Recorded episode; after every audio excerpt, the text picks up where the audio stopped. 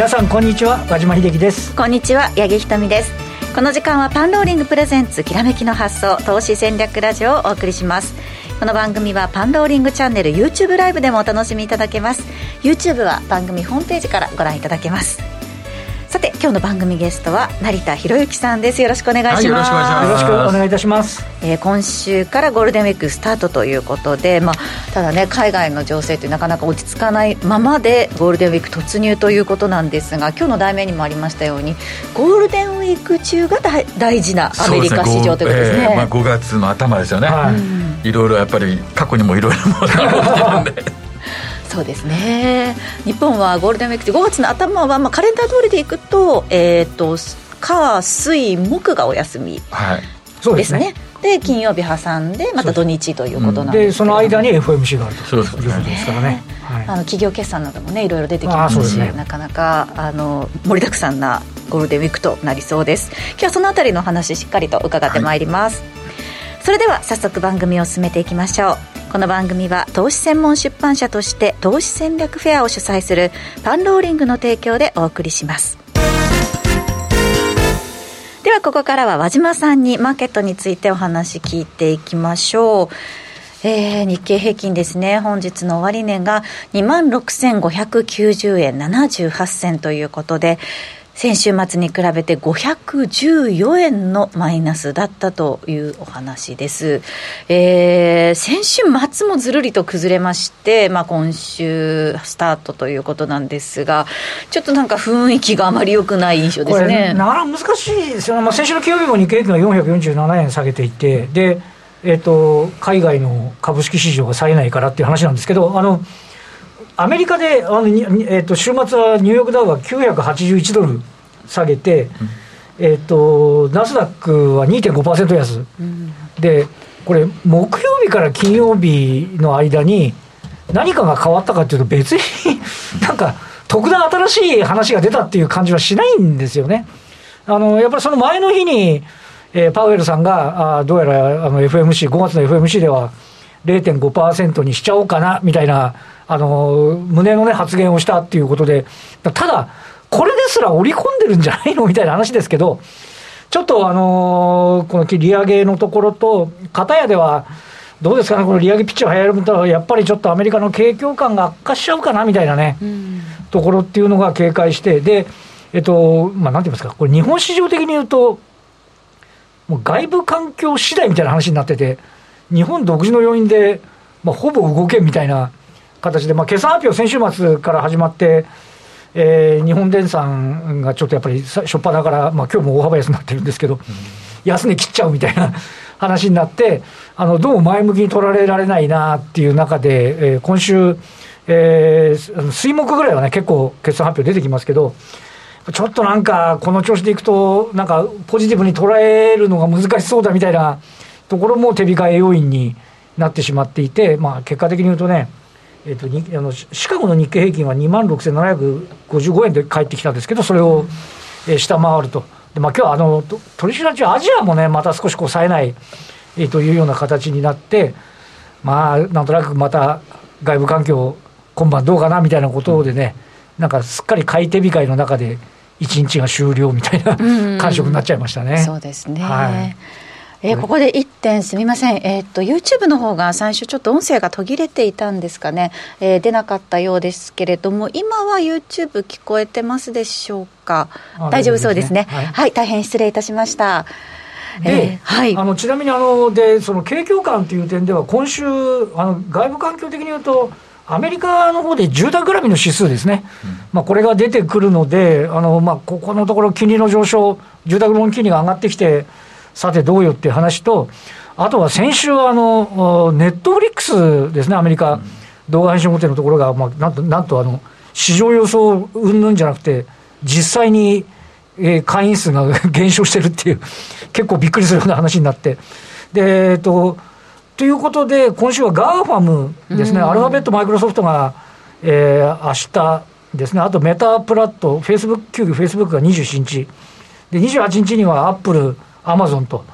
まあ、このあたりもありますんでね、ええー、どうなのっていうことを見ないといけないという。どこも影響力が大きそうなところばかりで。そうですね。はい、だからあの本来ですね国内の方でも企業決算それなりにあってそれに対する期待感みたいなものもまあもちろん中にはねサプライズになるのもあるのかもしれませんけど、うん、全体としてはちょっとあのどよんとしちゃってる感じなのでね。なかなかこう上値をあの試しに行くきっかけっていうのが、まあ、乏しいなっていうのはと、とりわけその先週の、え日本時間でいうと金曜とあの今日というね、うん、ところ2日間でまた1000円近く下げてしまってるって話ですもんね。そうですね。あとあの日銀の金融政策決定会合も、はい、一応あるということで、日銀政策金融決定会合自体はまるっきり無風なんですけど、多分あのあの何も言われてませんので、うん、ただその後の黒田総裁のね、会見ですよね。あの、あの黒田さんも、あの、鈴木財務大臣がなんか急速な円安はどうかっていうのはまあまあわかるんですけど、あの、金利を低く抑えている黒田さんが、いや、ちょっと急激な変動はどうかなっていう 発言も出さってますから、あの、実際ね、それが、あの、またね、聞きたいところはみんなそこでしょみたいな話になって、それがマーケットにね、影響を与えるような発言になるのかどうかっていうね、ところも、なんか、なんか僕そうそういう今までずっと話聞いて、でも警戒要因みたいになっちゃいますけどね、ね。なかなかちょっと期待要因っていうよりはね、えー、なっちゃってますけどね。そうですね、そういった状況の中で、あの和島さん、メルマガとかでは、今、どういうふうな戦略を取ったらいいっていうふうなお話されてるんですか、ねまあ、今週でいうと、やっぱりその、あの日本の方の決算、あの決算は、あと要は、えっとまあ、あの今週に限らず、あのこの決算発表シーズンは、あの日銀の金融、日銀単価が4月に出たじゃないですか、うん、1日に。はいで、あの時は、えっ、ー、と、もう、回答期間が2月25日から3月末なんで、うん、ウクライナの侵攻2月24日と、あとアメリカの利上げも、あの、入った状態で来てるんですけど、で、大企業の、えっ、ー、と、今年度の経常利益って1.4%減益なんですよ。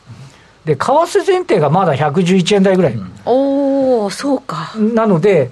えっと、すごく警戒して、ちょっと減益ですねっていう話で、で、で、日本の株価下がってきてるじゃないですか。うん、だからある程度、あの、23年3月期の減益、最初、気象計画の減益予想、あの、為替バッファー除いた部分で、は出てくるんだけど、やっぱりそこを、あの、株価が、まあ、織り込んでいるかどうかっていうのは一つね、ポイントになってくるかな、みたいなことを、これちょっと書かせていただいたりはしてるんですけど。なるほど。あとはやっぱり半導体とか自動車とかね、日本のところの強いそうなところがどうなっていくかっていうのも一つ、注目なのかなっていう気がしますよね。そうですね。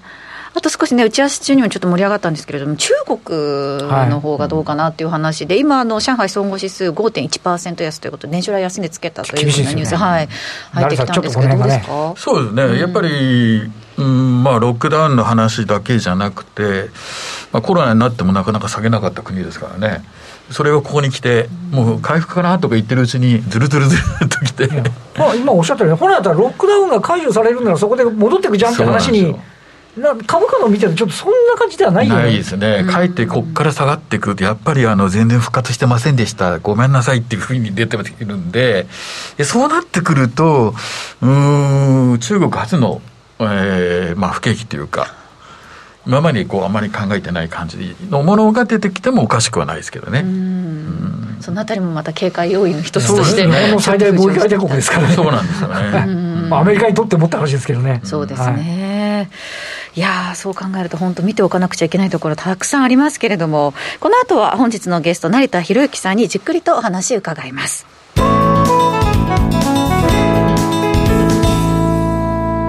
では改めまして今日お招きしたゲスト成田博之さんよろしくお願いいたします、はい、よろしくお願いいたします。本当にあの警戒しておくべき部分がいっぱいあると思うんですけどとりあえず足元ということで、はい、ゴールデンウィーク中大事なアメリカ市場、ねまあ、あの前回来たのがあの出演させていただいたのが確か2月かなと思うんですけども、はい、まあ、そこからまああの振り返ってみてもうんまあ、まずはですからまずお話したいんですけども、まあ、年初来下げて、それで5月の中ぐらいから、えー、ボトムつけて上げていくよっていうのが、この資料の2ページなんですけども、はい、まああのこれはまあ前回もお話してますし、大丈夫の方たちはの後ほどその YouTube で資料を見ていただければあれなんですけど、大体これ、想像されてた動きなんですね。はい、で、本来であれば、もうゴールデンウィーク前ですから、かなり暖かくなっててですね、よろしくいくはずなのが、じゃあどうなのっていうのが次の資料で、これがあの1月4日の、えー、大発会から、ええー、先週、資料作ったのは4月の21までですね。までの約3か月間、あ、まあ4、4か月間かな。なんですけども、実際は結構いい感じで来てたのが、4月に入ってからもうダメになっちゃったんですね。ちょうどあの、はい、枠で囲ったのが4月なんですよ。はい。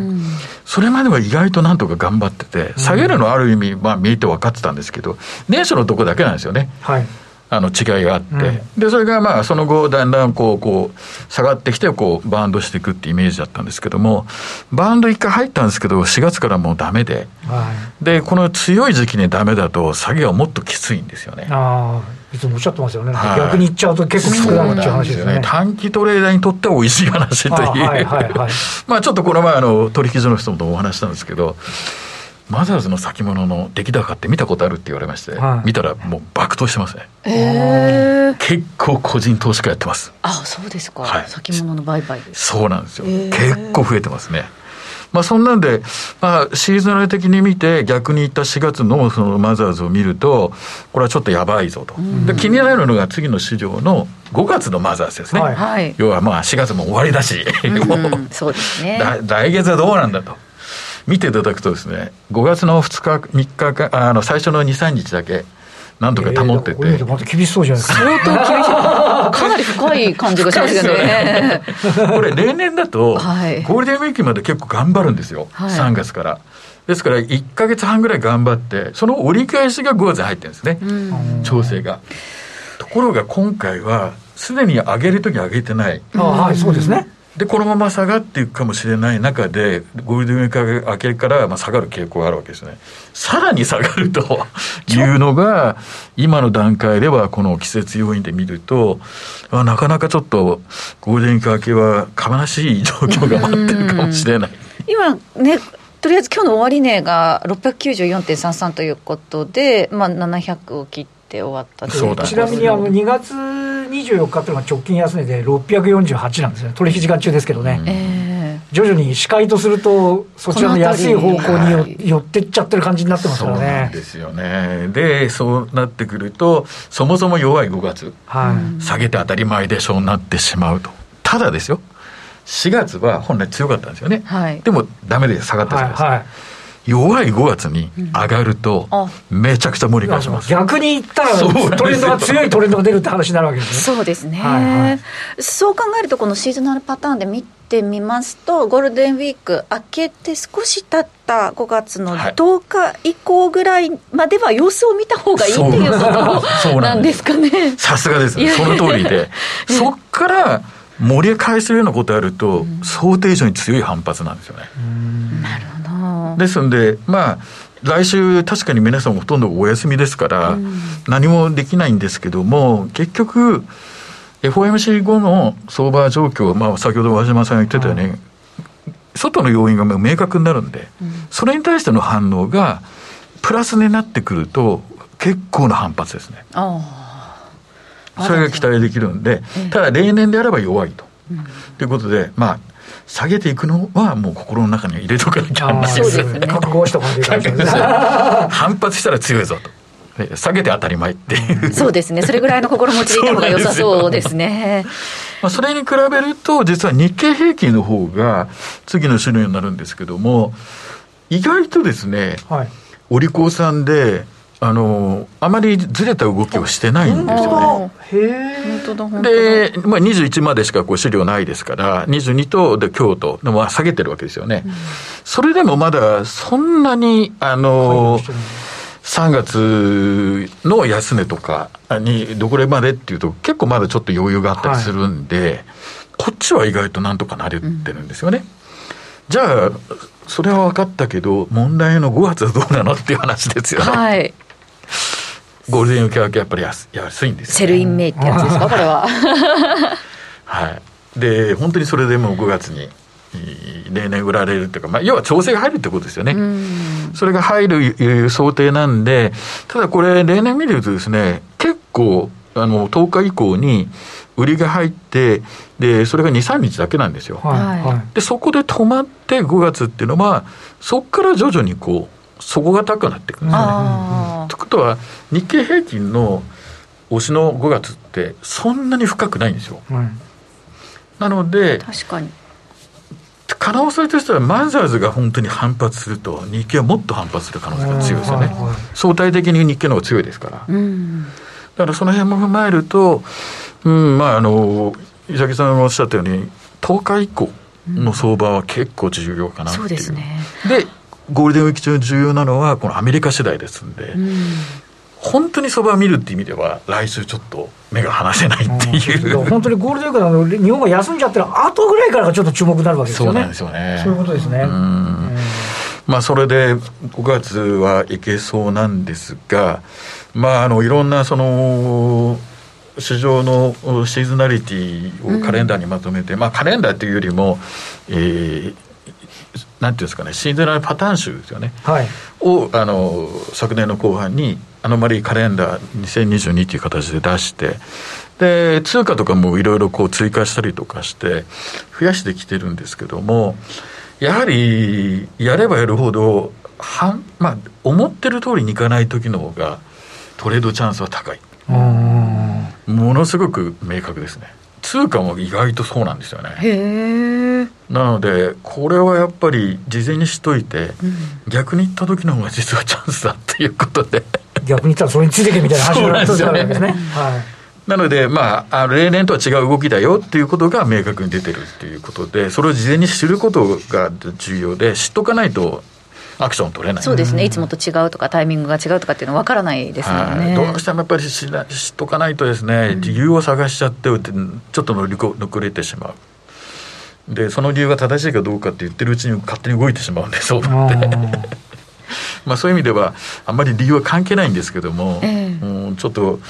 そういう感じで、このシーズンのパターンの逆の方が、えー、よく言われるんですけどね、外れるじゃんとか言われ言われるんですけど、結局、儲かればいいわけそうですね。大事なのはそこ。高速のね、逆行った時はこっちに行くんだってことは分かってればいいわけですもんね。そういうことですもんね。ただやっぱり前回もお話しさせていただいたセクターとかで見るときに、はい、大まかな流れは分かるんですけど、やっぱりどの銘柄っていうのは、もう和島さんの銘柄 個別でね、メルマガを合わせて読んでいただければということですよね。こちらの投資アノマリーカレンダー2022トレーダーズショップ限定ですけれども、冊子版は在庫がなくなれば販売終了ということなんですが、こちら特徴としては、あの、よく 5G とおっしゃいますよね、はい、株式、債券、エネルギー、メタル、通貨の動きを把握してらっしゃると言いますが、これも改めてこの5つ把握しなくちゃいけないというのは、どうしてなんでしょうか？あのー今回ちょっとあのパンローリングで用意してくれた 5G のその、えー、実際にはチャート6つあるんですけども、はい、まあ、株式、債券、エネルギー、で、メタルと通貨っていう、この5つの市場なんですよね。パッとこの 6, 6個のチャートを見て、パッと見ると、右下が日本円なんですよ。はい、まあ、円安でずっと下がってきてますよね。はいはい、で、真ん中の上が、これ、30年米国債なんですよね。えーでこれを見ると同時に下がってきてるまさに今の、えー、金利相場ですよね。えー、この金利相場がもう反映してるっていうのが一発で見えるっていうことで、うん、結局単体で何かのマーケットが動くというよりもやっぱり関係性がどうしてもあるっていうことですよね、うん、どれかに関係してるっていうことであの一つの市場じゃなくて全体的にどの市場が動いてるのかを見ないともうあのこの先分かってこない。なのでどうしても分析はですねこの5つをカバーしないとダメだっていうことですね。パッと見で見られるからいいっすよね。そうなんですね。あの、もう多分もっとチャート的に見やすいのは単なるラインチャートの方が見やすいと思うんですけど、はい、あえてこういうそのレジスタンスサポートつけてるのは、まあ、トレーディングって結局どの市場を見てもですね、うん、前月の高値安値とか、はい、やっぱり意識してるんですよね。だそこに来たらやっぱり止まったりとかしたりとかするのは実はどの市場もあまり変わらないですよね。ということが、まあ、あの目視できるということとどのあの市場とどこの市場が関係してるよっていうのが、まあ、非常に重要だってことですよね。なんかレゴみたいで色が可愛いですね。そういうことじゃなくて。なるほど、まあ、全体的に見ることが重要だということですね。えー、そして主にファンダメンタルズ分析をもとにテクニカル分析にまで落とし込んでいくというお話ですが、はい、先週はあの消費者物価指数 CPI ですね、うん、そして今度は、えー、今週はイールドカーブ。そうですね、イールドカーブに関してはずっとそう追ってはいるんですけど、えー、まあ、2年後あ10年、2年もののこのスプレッドというのは非常に話題になってまして、まあ、これがマイナスになると、まあ、過去のあの例で見ると、アメリカは不況に落ちると、ただそれが20日とか、あ20か月、約1年半ぐらい、下手すると2年近くのギャップがあるんですよね。はいですから今なるってわけじゃないんですけども、まあ、そういうシグナルがあるかどうかということでこのユードカーブを見ていくと実はもうすでに1回マイナスにいっちゃってるんですよね。でリバウンドして戻ったところが6日10日移動平均ということで実はファンダメンタルのデータなのにテクニカルが使えているという。っていうことですよね。うん。まあ、こういう形で今後どうなっていくかっていうことを見ないと、うん。株を買っていくのは構わないんですけど、2年後に不況になると、やっぱり話が変わってくるなっていうのは覚えておかなきゃならないですよね。そうですね、うんえその他にも実需筋の大口投資家の動向なども取り上げながらシーズナルパターンや出来高分析などのテクニカル分析を取り上げているということですね。そうですね出来高の分析意外とさあの重要で、うんうん、先物なんかはもうあの現月も当然出てきますけどもやっぱり、うん、買ってきてるのかあの売ってきてるのかっていうのが累積して見ていくとやっぱり結構先行指標的にあって上げていくんであれば当然買いが積み上がっていくような、うん、まあ典型的なこのオンバランスボリュームっていうこれなんかが上がってこないとダメですし今日あの例として持ってきた WTI は実はですね上げて横ばい状態なんですけどもオンバランスボリュームはもうすでに高値更新してきてるんですよね。本当だということはやっぱり買いが入ってきてるんですよね。うん、ですので私のレポートではもう買い基調ででストップが下に来るイメージですよね。でその上にシーズナルパターンがあって、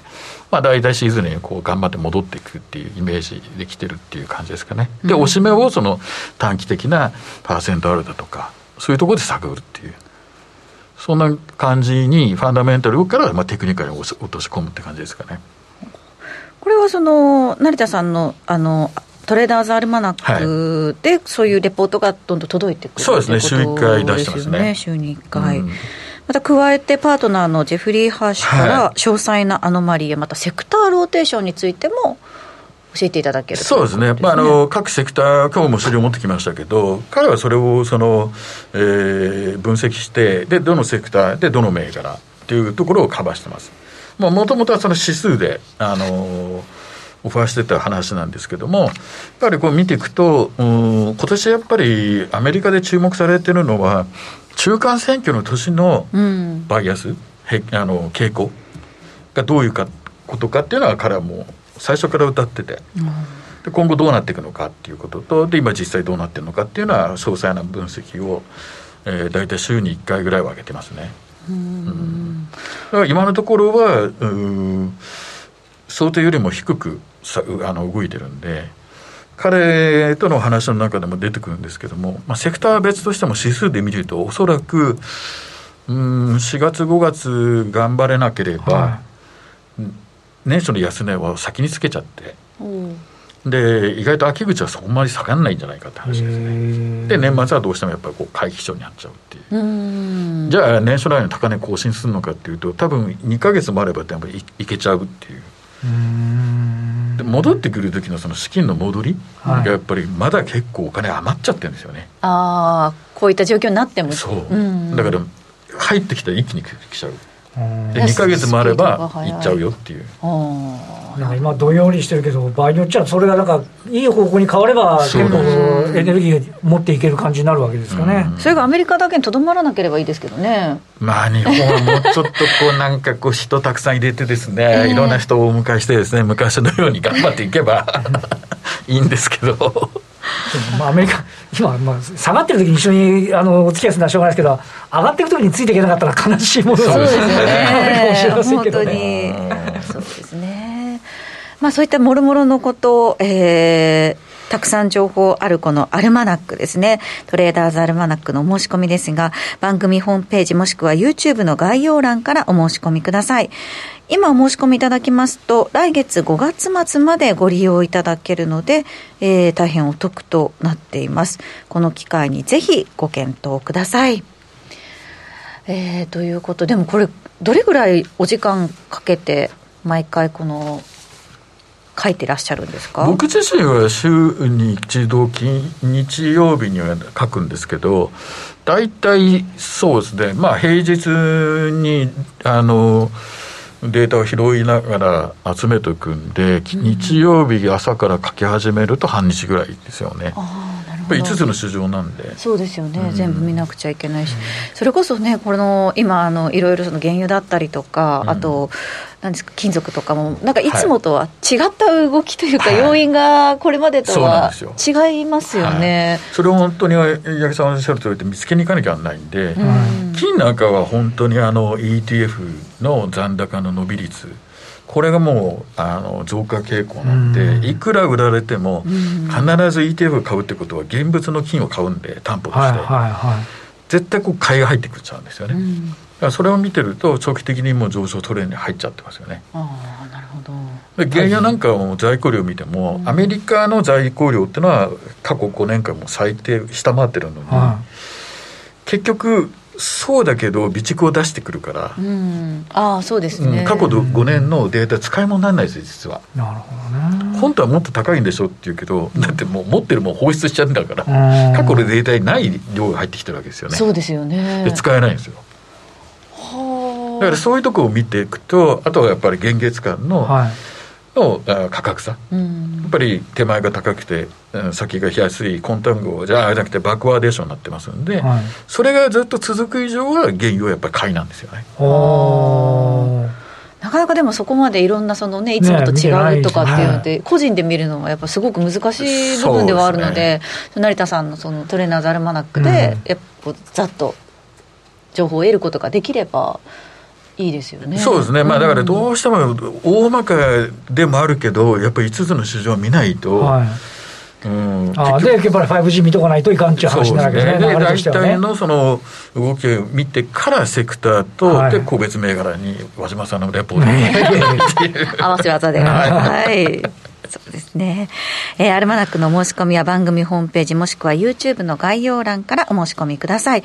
えー、今ご注文いただきますと来月5月末までご利用いただけるので大変お得になっています。この機会にぜひご検討ください。